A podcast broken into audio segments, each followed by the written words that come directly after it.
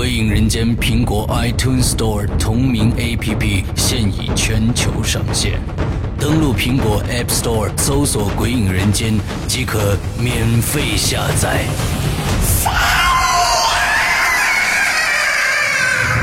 《鬼影人间》第一季、第二季节目加载最受期待《鬼火集》，连同封印机密档案三大节目板块，等你揭开神秘面纱。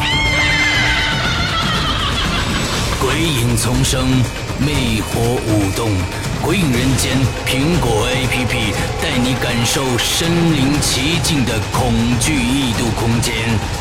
呵呵，你敢来吗？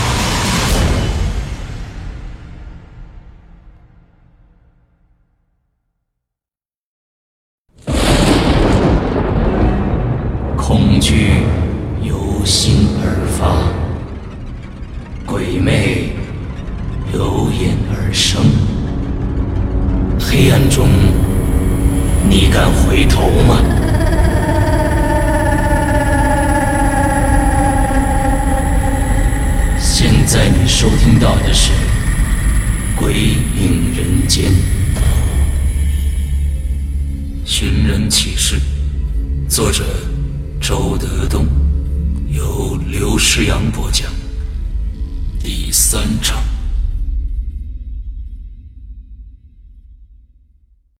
张巡接到了黄挑的电话，说有人发现了他妹妹黄某。在长野郊区的如归旅馆里，黄挑希望张巡帮他去如归旅馆盯住他妹妹。他第二天赶过去，张巡一口答应下来。来到旅馆，他得知黄某就住在他隔壁。张巡趴在床上听着隔壁的动静。但好像没有人。由于晚上喝了酒，不知不觉的他就睡着了。凌晨，张巡被尿憋起来了。他打开门，准备去撒尿。就在打开门的一刹那，他差点魂飞魄散。一条白色连衣裙站在门外，无头无手无脚。他摇晃了一下，这才看，原来那是条挂在晾衣服的铁丝上的白色连衣裙，在风中微微的飘动着。这个时辰。月亮移到了一个古怪的方向，昏黄的月光静静的照下来，厚重的屋檐下是黑的，窗子里更是深不可测。白色连衣裙滴着水，看来他是刚洗的。铁丝有弧度，它最初可能不是挂在这里的。而是被风吹过来的，可是他为什么偏偏就停在了五号房间的门口呢？还有，原来这根晾衣绳上并没有衣服，是谁深更半夜洗了一条白色连衣裙，又把它晾在了院子里呢？张巡的尿实在憋不住了，他探头朝六号房间看了看，然后跨出门朝厕所跑去。厕所里连灯都没有，一片漆黑。他在门口停了一下，又回头看了一眼。这时，他看到的应该是那条连衣裙的侧面。扁的可是，那连衣裙却跟着他的背影转了过来，好像远远的看着他，无头、无手、无脚。他把头转过来，摸黑走进了厕所。他隐约看到两扇门，却看不清上面的标志，不知道哪扇是男厕，哪扇是女厕。假如闯进了女厕，碰上那个登记室的胖女人还没什么，万一碰上黄某呢？凭着男左女右的老规矩，他走进了左边那扇门。他看不清里面的情形，不过直觉告诉他，里边没有人。他用脚探着路，摸到小便池，匆匆的撒了尿，一边系着裤子，一边跑了回来。白色连衣裙依然挂在那里。他溜着墙根快步走到五号房间门口，一闪身进了屋，转过身就插门。这一次，他的手颤得厉害，费了更大的劲儿才把门插上。他走向床铺的时候，有什么东西刮了他的肩一下，他唰的起了一身鸡皮疙瘩，但他马上意识到，那是他挂在衣架上的黑风衣。他摸到床上，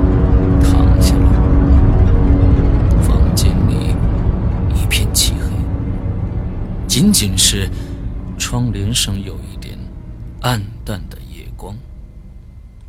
这条白色连衣裙的突然出现，让张巡断定黄某就在隔壁，这让他又恐惧又兴奋。黄跳终于找到他妹妹了。六号房间一直安静无声。张巡想，这一夜他妹妹不会跑掉。他应该赶紧睡觉，不然明早起不来，就可能把人跟丢了。这样想着，他就闭上了眼。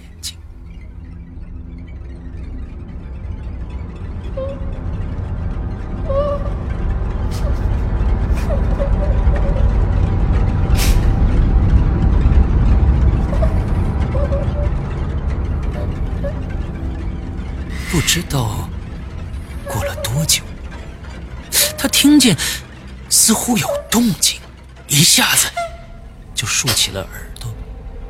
声音在隔壁，就在他自己的房间里。他猛地转过头，朝旁边看去，借着幽幽的夜光，他看见另一张床上躺着一个人。黑色连衣裙，脸朝下躺着，平平的、直直的，像一具死尸。他的脸比连衣裙还白。谁？张巡颤巍巍的问道。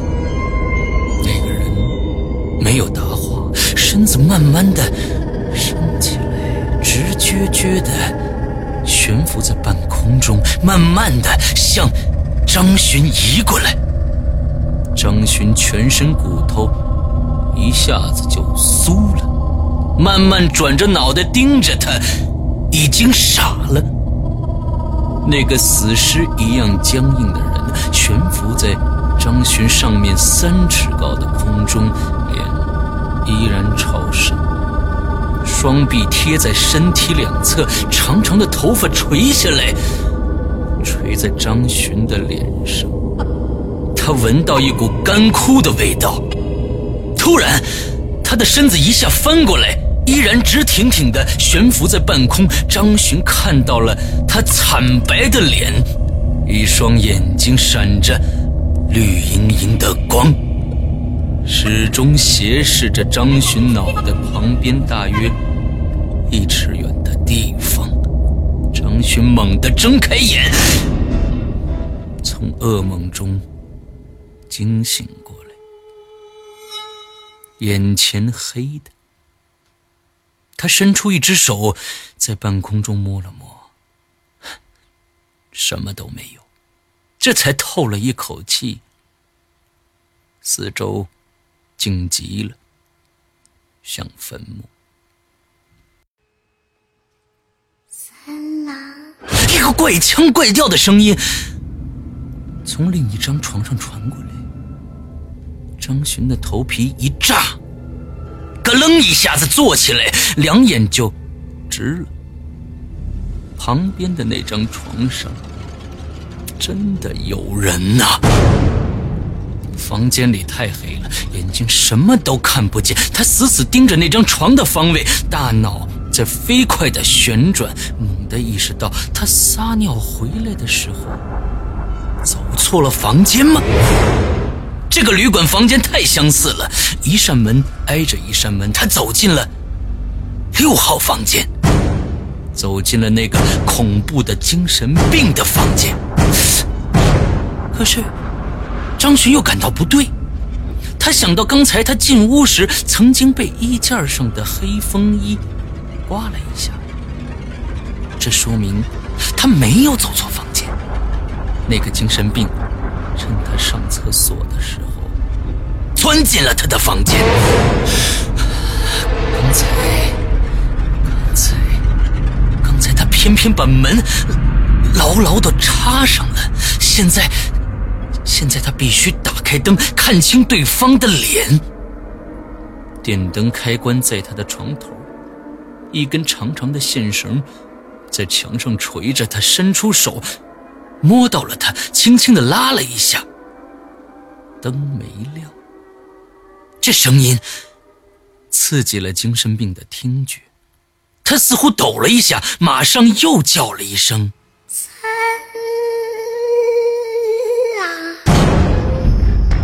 张巡绝望，他趁黑一点点移到床边，伸出脚插进鞋子里，然后蹑手蹑脚地朝门口走去。他的双腿抖得厉害，心脏似乎紧张的都不跳了。终于走到了门口，他摸到了那个插销，憋足了一口气，用力一拉。咔吧的一声，门开了。接着，他猛地回过头，防备那个女人扑过来。没想到，他已经站在他背后了。他影影绰绰的穿着一件白色连衣裙，又极其悲哀的叫了一声：“三郎啊！”张巡拉开门，撒腿就跑。登记室也黑了，整个院子一片黑暗，没有一丝阳气。张巡魂飞魄散地冲出大门，在空荡荡的胡同里一直朝前跑，似乎是奔突在一部恐怖电影。终于，他看到了一条有路灯的街道，看到了三两辆行驶的夜班出租车，这才停下来，回头看去，黑乎乎的胡同像一个阴森的洞口。并没有那条白色连衣裙。他蹲在地上，垂着头，大口喘气。一辆出租车开过来，司机按了喇叭。他艰难地站起来，上了车。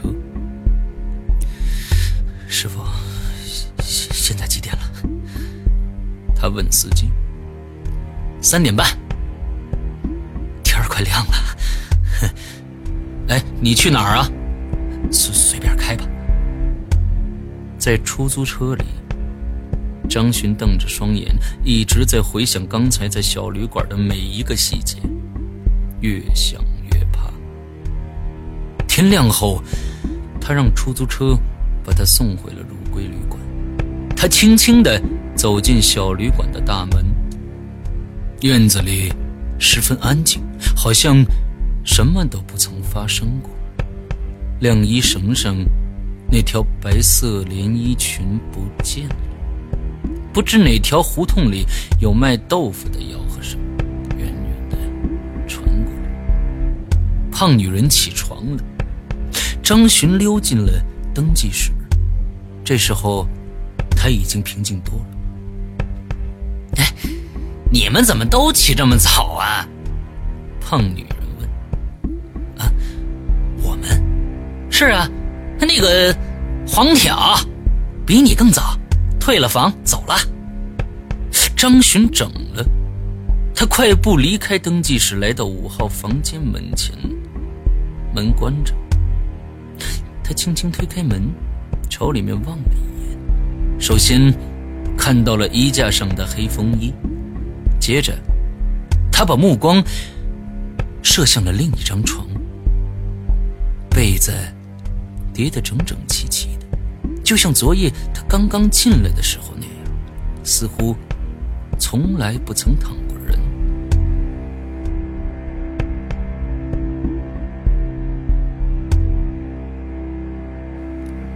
回到家中，张巡刚进门，手机就响了。吉昌市的区号，是黄条打来的。他低声问：“张巡吗？你见到他没有啊？”“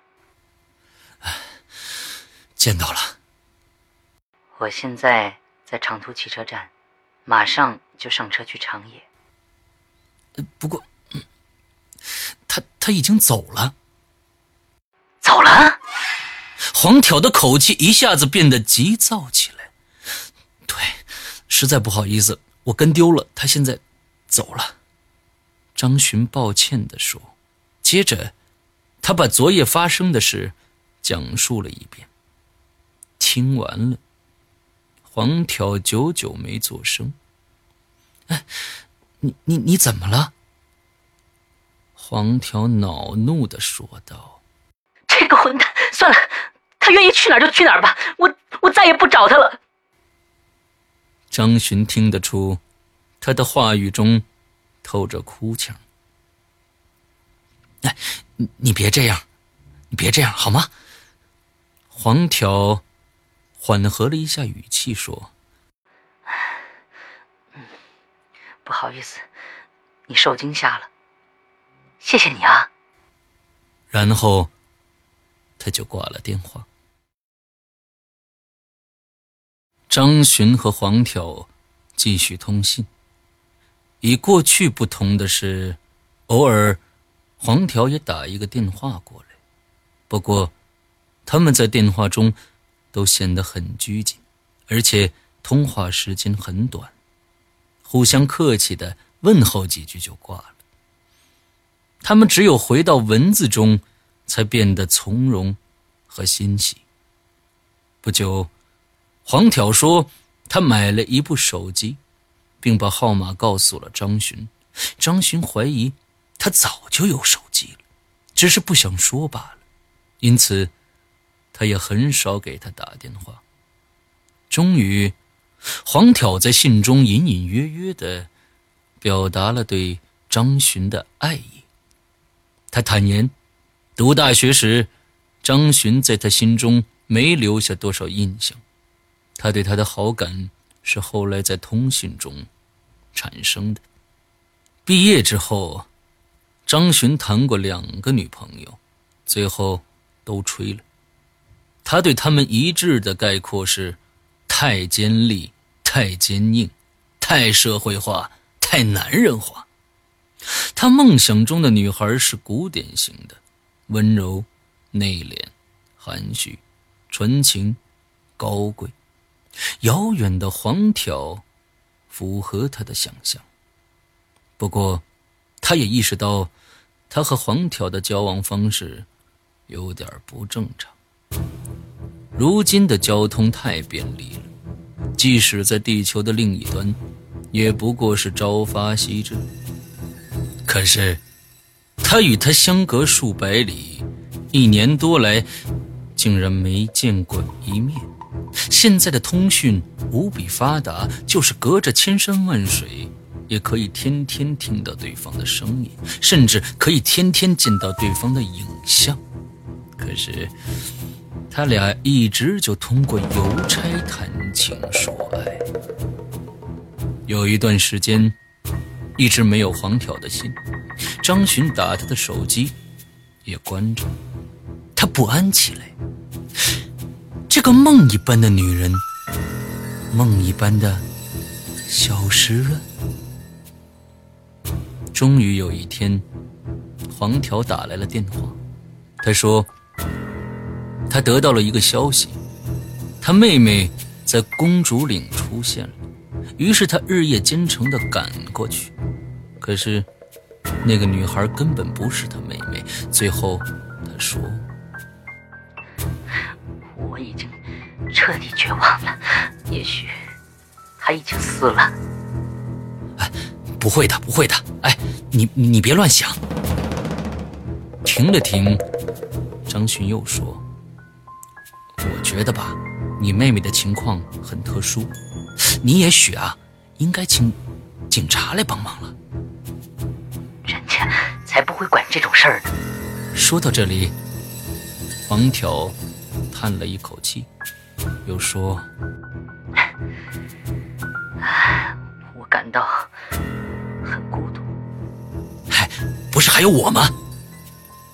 张巡见缝插针的说：“黄条静默了一阵子，突然说：‘我们见一面吧。’好啊，明天可以吗？今天吧。好好的，我怎么找你呢？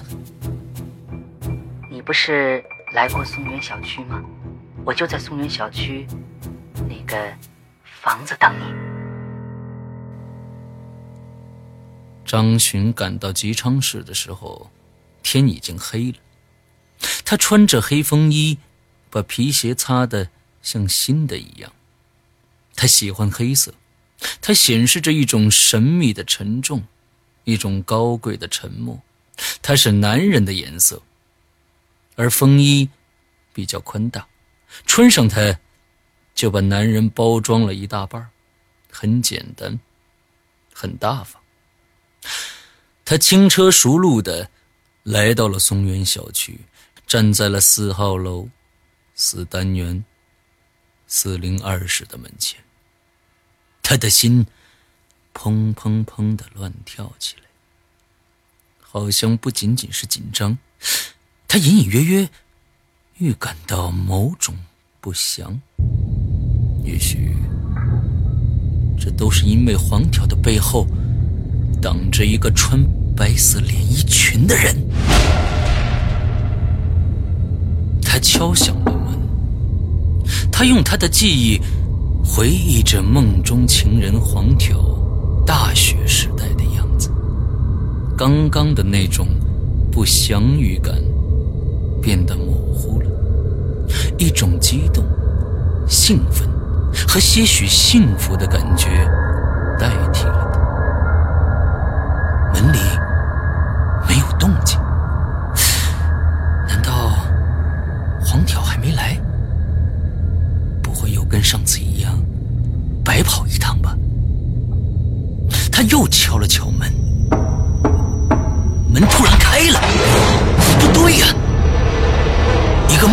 的女子出现在他的面前。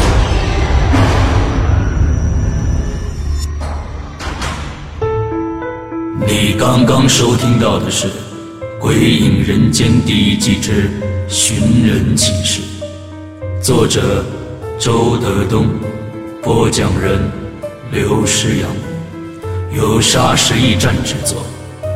下周五晚十一点五十九分，请继续收听。呵呵，你敢来吗？